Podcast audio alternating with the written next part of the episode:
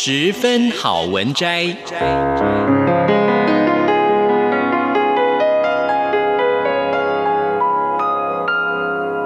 十分钟的心灵补给站。无论是快乐还是悲伤，不管是白天或是黑夜，阅读一篇好文章，也许只要短短十分钟，却能在你的心头低回，往复不已。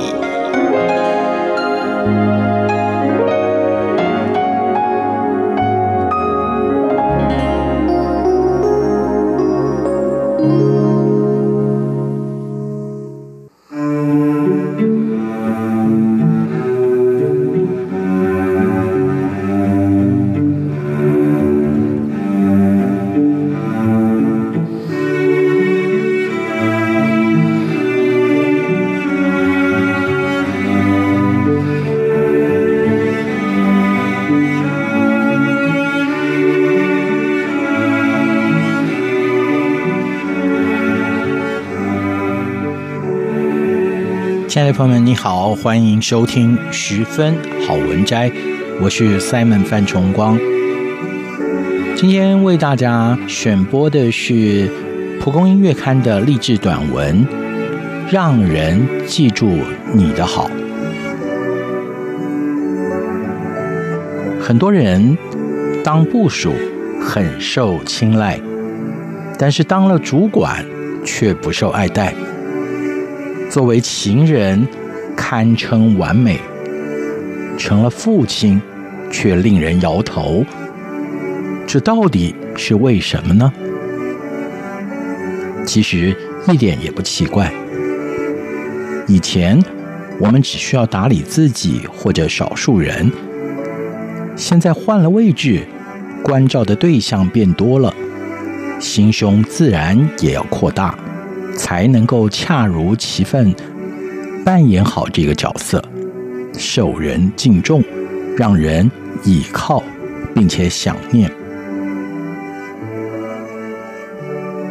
有一只企鹅遇难，被一名老渔夫救活，并且悉心照顾。解放之后，合作的科学家根据追踪装置。得知这只企鹅横渡了八千公里，老渔夫以为不会再见面了。谁知道每年夏天，他都会在自己家门口看见这只企鹅上岸，而且每一次归来，这只企鹅都会不住地撒娇，赖在自己的腿上。科学家好奇的询问：“这到底发生了什么事？这只企鹅千里迢迢跨越大海，只为了见你一面？”老渔夫摇摇头：“其实我只是爱这只企鹅，就像爱自己的孩子一样。你愿意人怎么待你，就要先怎么待人。如果……”看见特定的人就觉得讨厌，看见非我族类就嫌麻烦，看见比自己弱就轻视人，这个不要，那个不行，这样就很难有交集。唯有看每一个人都是可爱的，能够平等相交，才能够让对方敬重你。服你，成就美好的关系。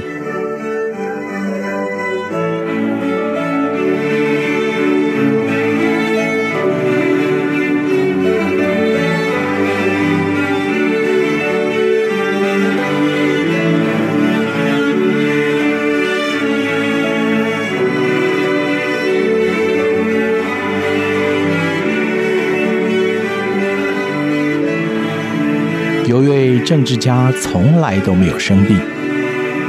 有一次得了流感，不得已上诊所求助。医生的态度和蔼，问诊详细又准确，让这名政治家深受感动。在离去以前，他回头问：“呃，医生，您对我这么好，莫非诊所有什么需要帮忙的吗？”医生先是错愕，继而大笑：“ 哎，这位先生，我是医生。”不管患者是什么样的身份地位，拥有多少令人称羡的力量资源，我对你们个人都没有要求。真要说起来啊，那也就是盼望你能够好起来，继续造福国家和百姓。我们对待人，光是觉得对方可爱还不够。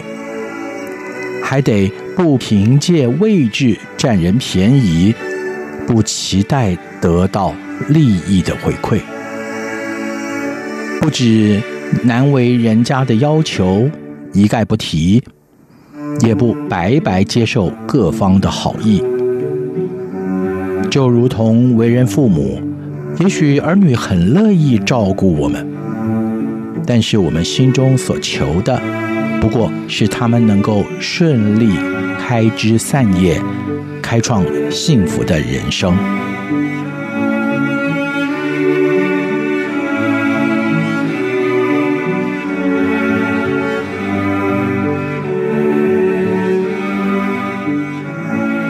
职场老鸟教导刚入行的菜鸟：你别看哦，水看起来柔弱无力。而且没有什么滋味儿，但是加热以后能烫伤人，结冻以后比拳头还硬呢。菜鸟在回家以后领悟，似乎在讲水，其实是在讲人。我们老说一个人不好，久而久之，他也自觉不行。最后就真的往负面发展。相反的，多称赞人家的优点，久而久之，他乐意发挥所长，最后就鼓励出有用的能力。所以多鼓励自己，肯定别人，生活就会愉快些。人人都持有一个灵魂的重量，应当彼此尊重。必须知道，人与人之间最苦的事，莫过于彼此践踏、相互折磨；而最美的事，则是彼此成全、相互体恤。多为人着想，将良性的互动。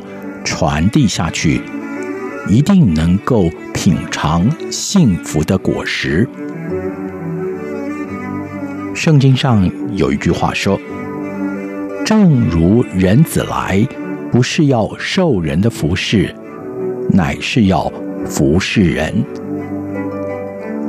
听完了今天的十分好文摘，刊登于《蒲公英月刊》上的这篇励志短文。